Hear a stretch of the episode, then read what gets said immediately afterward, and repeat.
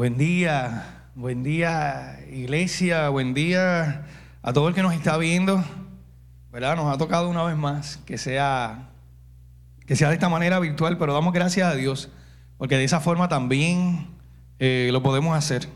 Nada, nada, ni la enfermedad ni nada ha podido callar la palabra de Dios. Qué bueno por eso, ¿verdad?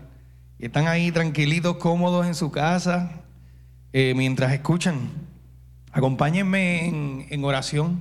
Vamos a comenzar esto en oración. Así que saca un momentito allí donde tú estás y vamos a orar juntos. Él es tu Dios, Él está allí contigo, sabiéndolo y creyéndolo. Eh, vamos a orar juntos, Padre, gracias. Gracias por, por, por el privilegio de, escuchar tu palabra. Qué, qué, bueno, Señor. Qué bueno es poder recibir de ti, Señor. Que, que salgan de ti el, regalo, que salga de ti el regalo de tus palabras, Señor, para nosotros. Oh, sí, gracias, gracias, gracias porque nos podemos sentar, Señor, a través de un televisor, a través de un celular también a, escucharte, a, a escuchar más de ti, Señor, y así conocernos más a nosotros mismos también. Gracias por nuestras familias, Señor, que muchas ahora pueden estar juntas también, Señor, mientras hacemos esto. Gracias porque, porque a través de, esta forma eh, se puede llegar también a más lugares, Señor, porque podemos compartir tu palabra ahora dándole el botoncito de, de share, de compartir a través de YouTube también. Gracias, gracias, gracias, Señor. Gracias, Padre. Yo te pido por nuestros corazones, Señor. Ahora vamos a recibir de ti, Señor, y los abrimos. Los abrimos para, para abrazar lo que tú tengas para nosotros. Así, gracias, Padre, en el nombre de Jesús, Señor. Amén. Amén. Ahora sí, empezamos con un poquito serio por lo del micrófono, pero estamos listos. Sí, bueno, y tengo un cargo con una toalla aquí, no es que estoy sudado, ni que pienso que voy a sudar, espero que no. Sí, es porque el mensaje de hoy, si ya, si ya pudieron leerlo, es no tire la toalla. Sí, aquí tengo yo una toalla, estoy a punto de, estuve a punto de tirarla en la semana, pero cargo con ella, porque no la tiré. no la voy a tirar, la voy a poner aquí cerquita de mí. La voy a poner aquí cerquita de mí, pero no es que la estoy tirando, está ahí cerca. ¿Sí? ¿Y qué es lo que significa tirar la toalla? ¿Verdad? Es un término que hemos escuchado. Tú me puedes estar escuchando, bien seas dominicano, puertorriqueño, de cualquier otro lugar. Creo que es un término que usamos mucho en diferentes culturas. ¿Y qué es lo que significa? Cuando decimos voy a tirar la toalla o tiró la toalla, es cuando alguien hizo qué? No pudo más y dijo ya, me rendí. No voy a seguir con esto. ¿Saben? ¿Conocen? ¿Conocen el término?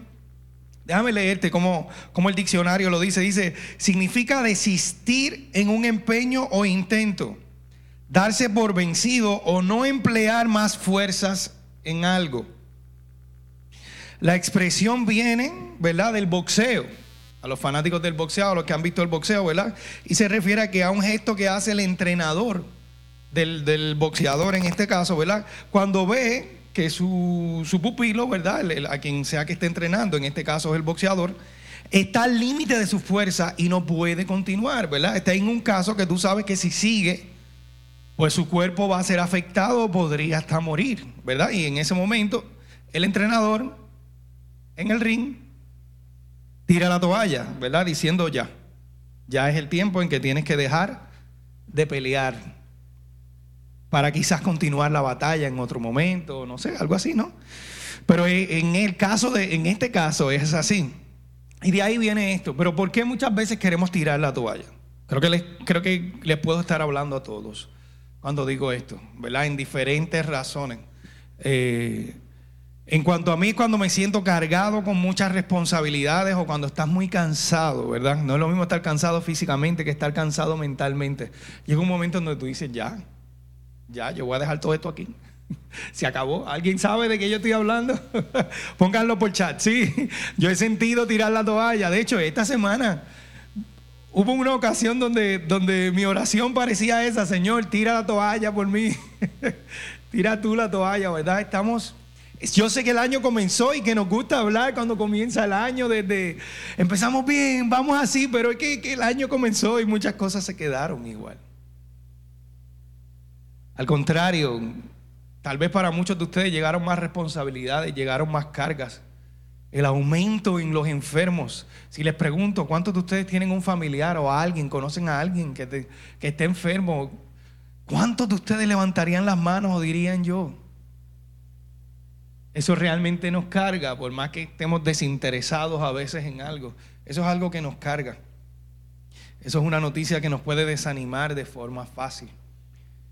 Así que pensando en eso, fue esta palabra que Dios trajo a mi corazón esta semana.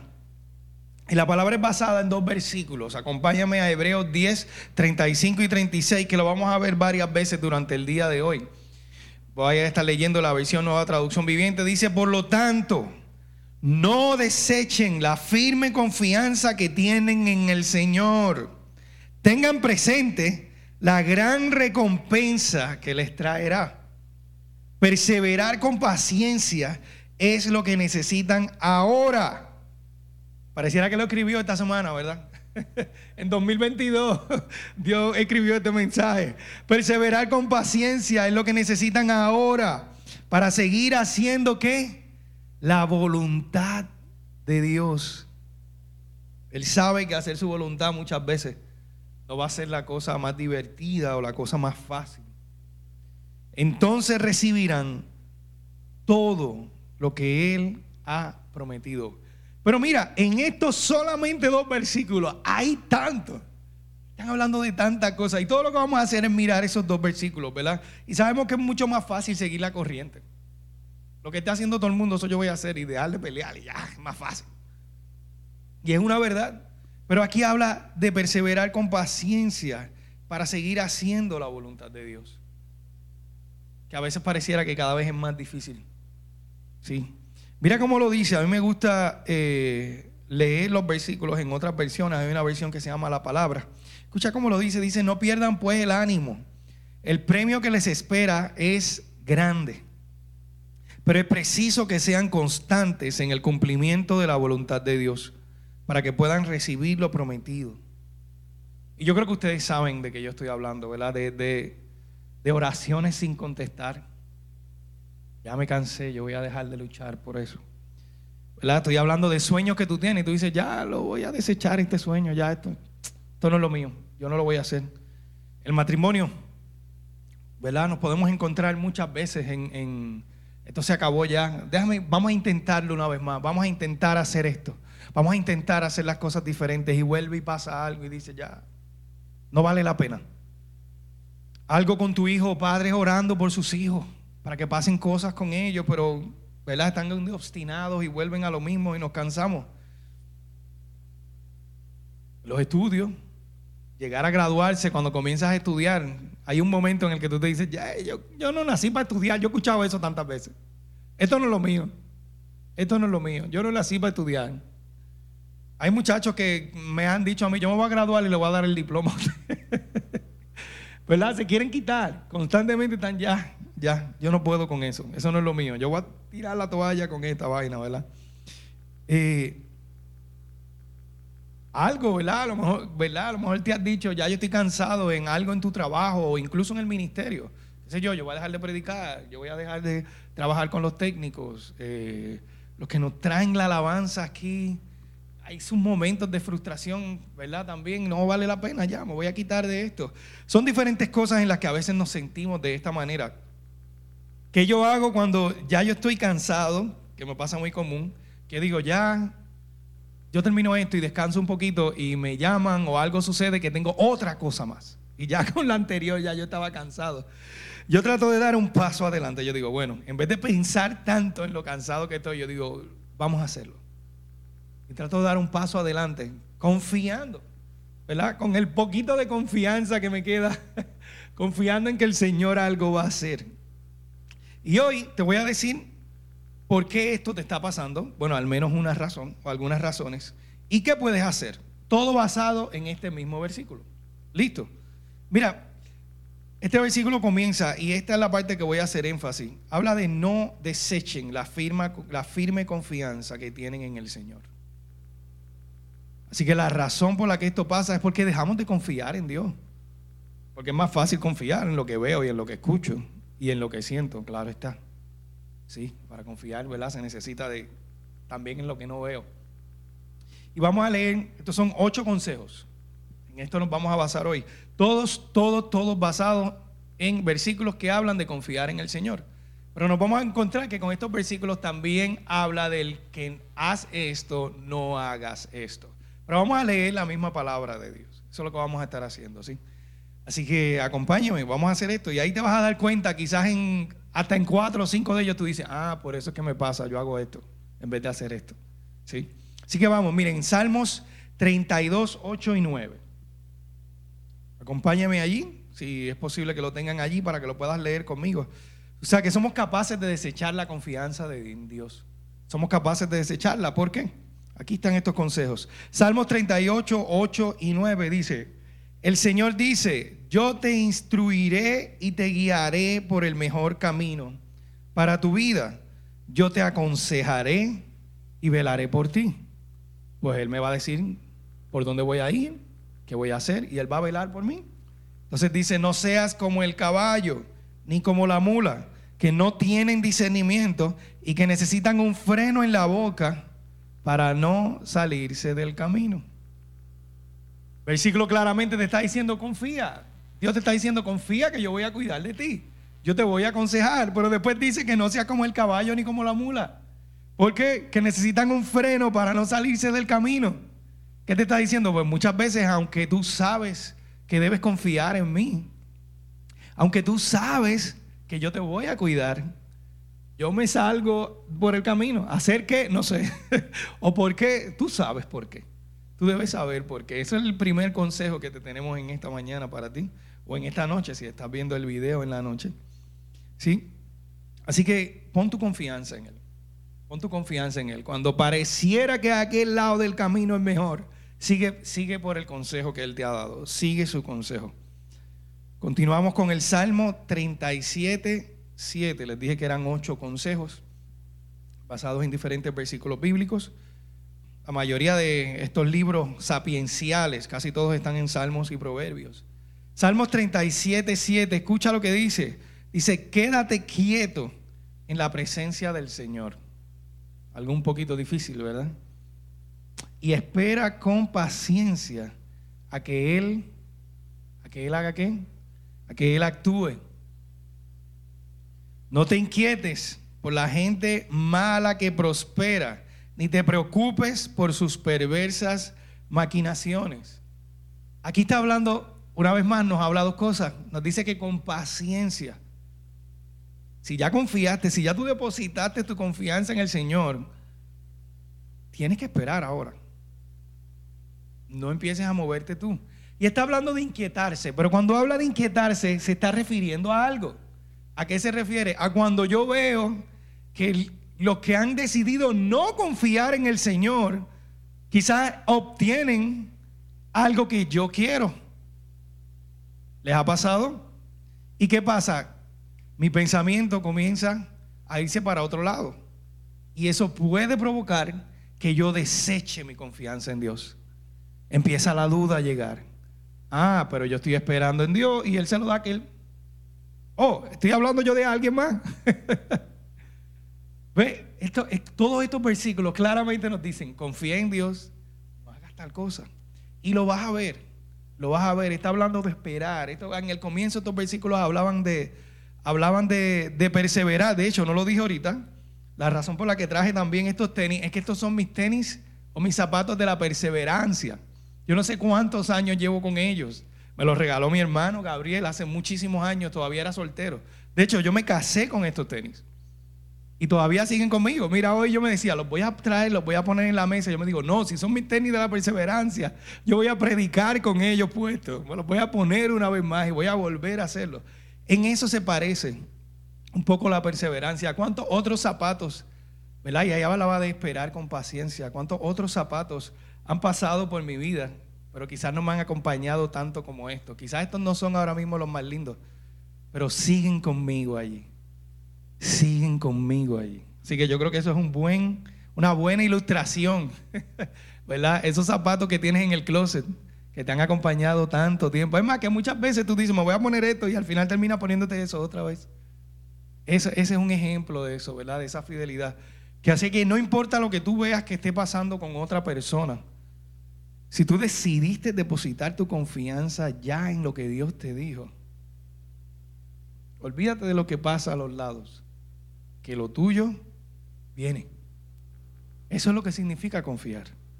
Es más, eso es una buena manera de tú probar tu parte, porque estás confiando en que Dios va a hacer algo, pero ¿cómo tú le pruebas a Dios que tú realmente confías en Él? ¿Cómo tú lo haces? Porque aunque estén pasando cosas a los lados, tú vas a seguir confiando en Él. Tú vas a seguir confiando en Él. Ya con dos estamos listos para ir. Vamos a seguir, vamos a seguir aquí. Número tres, Salmos, de los Salmos también. Yo sé que nos gustan mucho leer los Salmos, ¿verdad? Salmos 118, 8 y 9. Estoy leyendo en varias traducciones, esta vez es la traducción del lenguaje actual. Interesante como lo dice, dice, vale más confiar en Dios que confiar en gente importante. Lo voy a leer otra vez. Lo voy a leer Salmos 118, 8 y 9. Vale más confiar en Dios que confiar en gente importante. A veces nuestra confianza la ponemos, por ejemplo, en un sueldo. Cuando gane tal dinero, ¿en qué estás depositando tu confianza ahí? En eso. Cuando esté en este lugar, quizás depositamos nuestra confianza en noticias. Cuando esto pase, entonces yo pues, estoy dispuesto a moverme porque confío en esto otro, ¿verdad? Confío en lo que otro, confío más en lo que otro me puede dar. Ah, yo confío en Dios en que esto se va a dar. No, no, no, no, no. Yo conozco un hombre, una, una cuña es que le dicen, ¿verdad? En otros lugares le dicen una pala, ¿no? Yo confío en que cuando yo consiga este, este hombre que me pueda ayudar a conseguir tal cosa, tenemos la confianza más en la ayuda que puede venir, en alguien importante, que en la ayuda que pueda venir de Dios. Pocas veces, pocas veces he escuchado yo eso.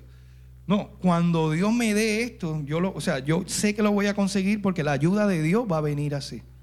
Fácil, fácil confiamos más en la ayuda de gente que tiene dinero o que tienen un, puesto político, o que tienen, no sé, de alguna manera, ¿verdad? Tienen algo. Y yo sé que es fácil que nuestros ojos se vayan hacia allá. Pero estamos hablando de depositar nuestra confianza. Cuando nuestra confianza no está depositada en Dios y está depositada en otras cosas, entonces es que va a llegar este cansancio. Entonces es que va a llegar este deseo de tirar la toalla. Entonces es que va a llegar el que va a llegar no, esa es la razón por la que muchos terminan quitándose de lo que empiezan. ¿Cuántas cosas que has empezado has terminado? Te pregunto. ¿En qué estás poniendo tu confianza entonces? ¿Verdad? Lo que parece seguro a nuestros ojos. En eso depositas tu confianza. Eso es lo contrario a lo que podría ser la fe. Vamos con el 4. Número 4. Proverbios. Proverbios capítulo 3, versículo 5. Dice, esta está interesante. Escuchen esto, dice, pon toda tu confianza en Dios y no en lo mucho que sabes. Y no en lo mucho que sabes. ¿Cuánto le gusta discutir por todo lo que has leído, todo lo que has estudiado, todo lo que sabes? Y al final, Dios usa a quien quiera para decir lo que sea. ¿Sí? Así que deja de confiar en tus experiencias pasadas. Deja de confiar en lo mucho que tú sabes. Ah, es que esto es de esta manera. Es que así que funciona. Es que es así. Porque es así. Y si Dios lo quiere hacer diferente. Ábrete a escuchar el consejo que Dios tiene para ti en lo que sea que te esté pasando hoy. Que quizás es diferente a lo que pasó ayer. Yo, yo he estado allí. yo he estado allí. Yo confío mucho en las experiencias pasadas a veces digo, bueno, Dios ha funcionado así antes, de esta es la manera que lo vamos a hacer ahora. Y eso a veces lo que hace es que no me permite ver qué es lo nuevo que Dios quiere para mí. Así que, ¿verdad? tomen ese consejo. Espero que estén tomando nota, ¿verdad? Y tomen ese consejo. Algo más que te quiero decir, ¿verdad? A veces es fácil dudar de lo que dice su palabra. A veces es fácil dudar de eso. Porque no parece la mejor oferta o porque no es el camino más fácil. Y al no ser el más fácil, tú dices, este no es el que más me conviene. Pero no es así, tú no conoces tu futuro. Dios sí lo conoce y tiene un plan y tiene cuidado de ese futuro. Yo sé que cuando tenemos muchas malas noticias, estamos viendo las cosas que no queremos ver y no llega a eso que yo quiero. Es bien fácil dudar. Es bien fácil no verlo. Y, si, llegan ofertas, llegan ofertas para maneras más fáciles de hacerlo, ¿verdad? Que parezcan más fáciles. Pero ¿cuál será el final si elegimos esas, esas ofertas, ¿verdad? ¿Cuál sería tu final? Así que abiertos a escuchar la voz de Dios en cada momento. Depositaste la confianza en Él ahora. Cuando vuelva a pasar otra cosa, vuelve, Señor, te voy a escuchar. Te voy a volver a escuchar. No lo he visto todavía, pero te voy a volver a escuchar. Vamos al próximo entonces. Llevamos cuatro, número cinco. Proverbios 3, 21 al 26. Voy a leer en Nueva Biblia Viva. Dice, hijo mío, sé prudente y no pierdas de vista la discreción porque ellas te llenarán de vida y te adornarán como un collar. Podrás andar seguro en esta vida sin problemas ni tropiezos. Hablando de que no vas a tener problemas, no vas a tener tropiezos, pero en el comienzo hablo de ser prudente y de no perder de vista la discreción. Voy a, a, detallar un poquito más más adelante. Dice, al acostarte no tendrás ningún temor y dormirás tranquilamente. Algo que me encanta de este versículo es que te está dando un consejo de algo que tú mismo puedes hacer. No temerás al desastre que venga de repente, ni a la desgracia que caiga sobre los malvados. Y ahora habla de confianza en el Señor, porque el Señor estará siempre contigo y evitará que caigas en la trampa. La prudencia tiene mucho que ver con tener límites, ¿verdad? Con tocar a la puerta en vez de simplemente entrar, por, por ejemplo, ¿verdad? Eh, y eso mismo puedo hacer con diferentes situaciones en mi vida. Yo prefiero tocar a la puerta, ¿verdad? Eh, nos ayuda, a tener límites nos ayuda al dominio propio. El pensar las cosas antes de hacerlas nos llevará a una vida más tranquila. Por lo que tendrás más cargas o más para resolver. En este caso, ¿verdad? Tendrás menos cargas, tendrás menos cosas que resolver porque has sido prudente porque te has planificado antes. Y por consiguiente vas a tener menos de que arrepentirte también, ¿verdad? O menos que cosas que enfrentar en este caso, ¿verdad? Porque ya creo que ya es suficiente con las cargas que vienen, que yo estar ganando cargas por cómo, por manejarme imprudentemente. Sí, por ir a donde no tengo que ir todavía. Por no por no llevar esos espacios poco a poco. La imprudencia tiene su, consecuencia también. Y continuamos. Ya, ya me perdí, creo que vamos para el número 6. Buenos consejitos para que se lleven para el resto del año. Número 6, Proverbios 16, 20. Dice así, yo creo que ustedes pueden leerlos también desde sus casas. Dice, el que hace caso a la palabra prospera. Está hablando de obediencia. Y está hablando que algo vas a recibir. Dichoso el que confía en el Señor. Hablando de obedecer, de seguir instrucciones. Sabemos que es algo que puede ser tedioso, que puede ser difícil, pueden haber formas más divertidas y más fáciles de hacerlo, ¿sí? Eso es algo que tenemos claro. Porque obedecer y seguir instrucciones es algo difícil. Muchas veces no queremos necesariamente seguir ese consejo, seguir esas instrucciones. ¿Verdad? Yo estoy grande, yo lo puedo hacer de otra forma. ¿sí? Yo lo puedo hacer a mi manera. O a veces tratamos de hacer acuerdos con Dios. Tengan cuidado, a veces tratar de hacer, eh, la palabra no es, no es acuerdos. Podría, podría definirse también de esa manera, ¿verdad? Negocio. A veces hacer negocio con Dios, a veces lo que te pareciera hacer negocio con Dios, estás haciendo negocio con Satanás. La obediencia el seguir las instrucciones debe ser de una manera absoluta. No debe ser, Señor, pues yo voy a hacer esta parte como tú me la estás pidiendo, pero en esto yo no voy a esperar tanto mejor. yo lo voy a hacer así. Tengan cuidado en eso. Si para Dios las instrucciones no fueran tan importantes, el Pentateuco quizás tendría 20 capítulos. ¿Sí? Así que, ¿por qué tanta instrucción? ¿Qué tan importante es eso para Dios? Quizás, es, eh, quizás ahí es donde te cuesta, ¿verdad? Y cuando llegas al otro lado por ese negocio que intentaste hacer, ahí es donde te cansas y ¿qué quieres hacer? Ahí está la toalla otra vez. Ya, yo voy a tirar la toalla, no pude con esto. Ya nos quedan dos más. Proverbios 28, 25. Lee así. La codicia provoca peleas. La confianza en el Señor lleva a la prosperidad. Una vez más, la codicia provoca peleas. O sea, va a ser algo en tu corazón. La confianza en el Señor lleva a la prosperidad. ¿Y qué es la codicia? Si buscamos en el diccionario, dice deseo vehemente de poseer muchas cosas, especialmente riquezas o bienes. Deseo de poseer o lograr una cosa inmaterial, en especial algo, ¿verdad? Puede ser algo bueno. Y es interesante cómo habla de confiar justo después de codiciar. Así que lo hace este versículo. Así que tenemos que tener cuidado a dónde van nuestros deseos o a dónde nuestros pensamientos cuando no tenemos algo o no hemos logrado algo nos pueden llevar. Eso es algo de lo que tenemos que cuidarnos. A veces el desear tanto eso que todavía no ha llegado es una de las cosas que va a hacer que, una vez más, desechemos la confianza que debe de estar puesta en Dios, no debe estar puesta en tus deseos. Eh, vamos a tener deseos. ¿Y en qué, en qué cosa podrían ser buenos los deseos? En que de alguna manera podrían darnos algo de dirección. Si ese deseo lo pones en una planificación, ¿verdad? Por ejemplo, deseo tener algo y considero o encuentro que lo puedo hacer de esta manera.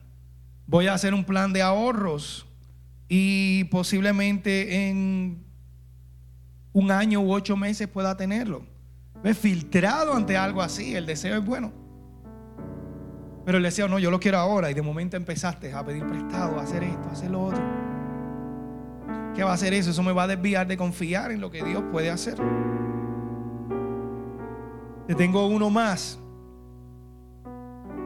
Dice Proverbios 29, 25. Dice, temer a la gente es una trampa peligrosa, pero confiar en el Señor significa seguridad. Y una razón obvia que yo creo que no necesita explicación es cuando llega el temor. Cuando llega el temor desechamos nuestra confianza en Dios. Y eso va a hacer que tiremos nuestra toalla. Todos estos versículos están relacionados en confianza en Dios. Este, este versículo en hebreo también habla de perseverar. Perseverar es mantenerse firme y constante en una manera de cero de obrar. Mantenerme firme o constante en eso. Y por leerte de forma rápida, algunos versículos sobre perseverar dicen, solamente si te esfuerzas y eres valiente para obedecer al pie de la letra la ley de Moisés que te dio, triunfarás en todo lo que hagas. Más, te puedo leer Lucas 9:62. Dice, el que pone la mano en el arado y vuelve la vista atrás no es útil. ¿Para qué? Para algo que viene, para el reino de Dios. Por leerte otro, Hebreos 12, 1 y 2 dice, por lo tanto, ya que estamos rodeados por una enorme multitud de testigos de la vida de la fe, quitémonos todo peso que nos impida correr, especialmente el pecado que tan fácilmente nos hace tropezar, y corramos con perseverancia la carrera que Dios nos ha puesto por delante. Esto lo hacemos como? Al fijar la mirada en Jesús, el campeón que inicia y perfecciona nuestra fe, debido al gozo que le esperaba él sabía lo que venía. Él sabía lo que venía. Jesús soportó la cruz sin importarle la vergüenza que ésta representaba. Ahora está sentado en el lugar de honor junto al trono de Dios. Este último versículo habla de la lucha, habla de cómo hacerlo y nos da un ejemplo de la recompensa. Esa es una manera de verlo. ¿Cuál es esa recompensa? Y hablan de cómo llegar a la recompensa. Y vamos a leer una vez más los primeros versículos, si los puedes poner allí. Hebreos 10, 35 y 36. Dice, por lo tanto, no desechen la firme confianza que tienen en el Señor. Tengan presente la gran recompensa que les traerá. Perseverar, ¿con qué dice? Con paciencia es lo que necesitan. Dije que vamos a estar viendo este mismo versículo. Y la paciencia no es otra cosa, si lo buscamos en el diccionario, que la capacidad de sufrir y tolerar desgracias y adversidades o cosas molestas u ofensivas con fortaleza, sin quejarse ni rebelarse. Eso lo dice el diccionario. Yo creo que es lo que más nos falta en este tiempo. Yo creo que nada nos está enseñando a nosotros y a los jóvenes de este tiempo a ser pacientes con algo. Cualquier cosita ofende, cualquier cosita molesta, cualquier adversidad, de momento hay queja, quieren rebelión. También dice que es calma o tranquilidad para esperar. Así que en este versículo encontramos tres cosas. No deseches tu confianza en Dios. Persevera. ¿Verdad? Piensa, piensa en, en lo que viene, en lo que Dios prometió para ti. Viene algo grande. Y persevera. ¿Cómo? Con paciencia. Hazlo con paciencia. Hazlo con paciencia. Interesante, si continúas esos versículos de Hebreos 10, los, el 37 y el 38 dicen, pues dentro de muy poco tiempo, aquel que viene vendrá sin demorarse. Quiero que te vayas con esto, escúchalo otra vez. Vale la pena esta lucha, vale la pena pasar por todas estas cosas y mira, no tirar la toalla. ¿Sí? Escucha. Pues dentro de muy poco tiempo aquel que viene vendrá sin demorarse. Mis justos vivirán por la fe, pero no me complaceré con nadie que se aleje. Hebreos 10, 37, 38. Así terminan esos versículos que estuvimos leyendo hoy. Yo quiero que ahí donde tú estés, Ahora pienses en esa lucha, en esa ofensa, en lo que sea que te ha estado pasando, que tú quieres tirar la toalla. Me he bajado hoy varias veces. Déjame tenerla aquí y no tirarla. Quizás tú has orado por hacer eso. Señor, yo quiero tirar la toalla. Que tu oración hoy sea otra. Con esto, con lo que sea que esté pasando con tu hijo o con tu hija que tú estás orando.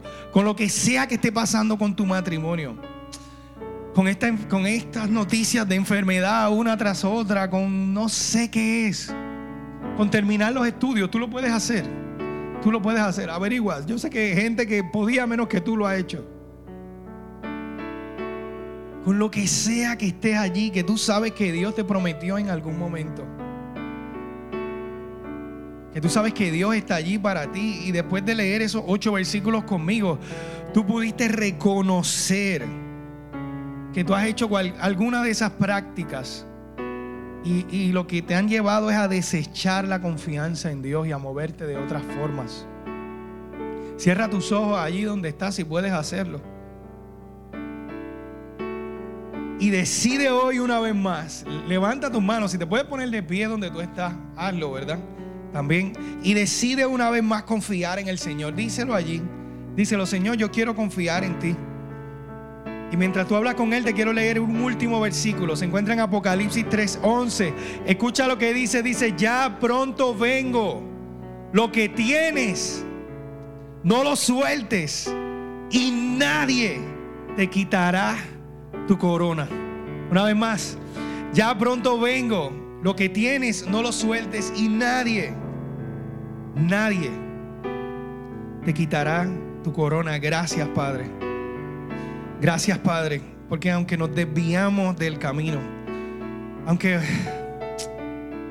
con vergüenza o tristemente podríamos decir esto, Señor, pero desechamos esa confianza que tenemos en ti, Señor.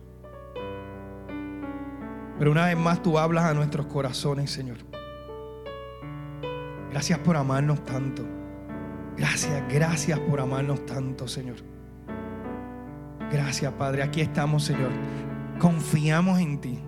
Mira, Señor, esta situación la ponemos otra vez. La ponemos otra vez a tus pies y vamos a confiar, Señor. Vamos a esperar, Señor. Vamos a perseverar con paciencia, Señor. Y a disfrutar de esa recompensa que tú tienes para nosotros. Sí, Señor. Sí, Padre, somos tuyos, Señor. Gracias. Gracias, Señor. En el nombre de Jesús. Amén.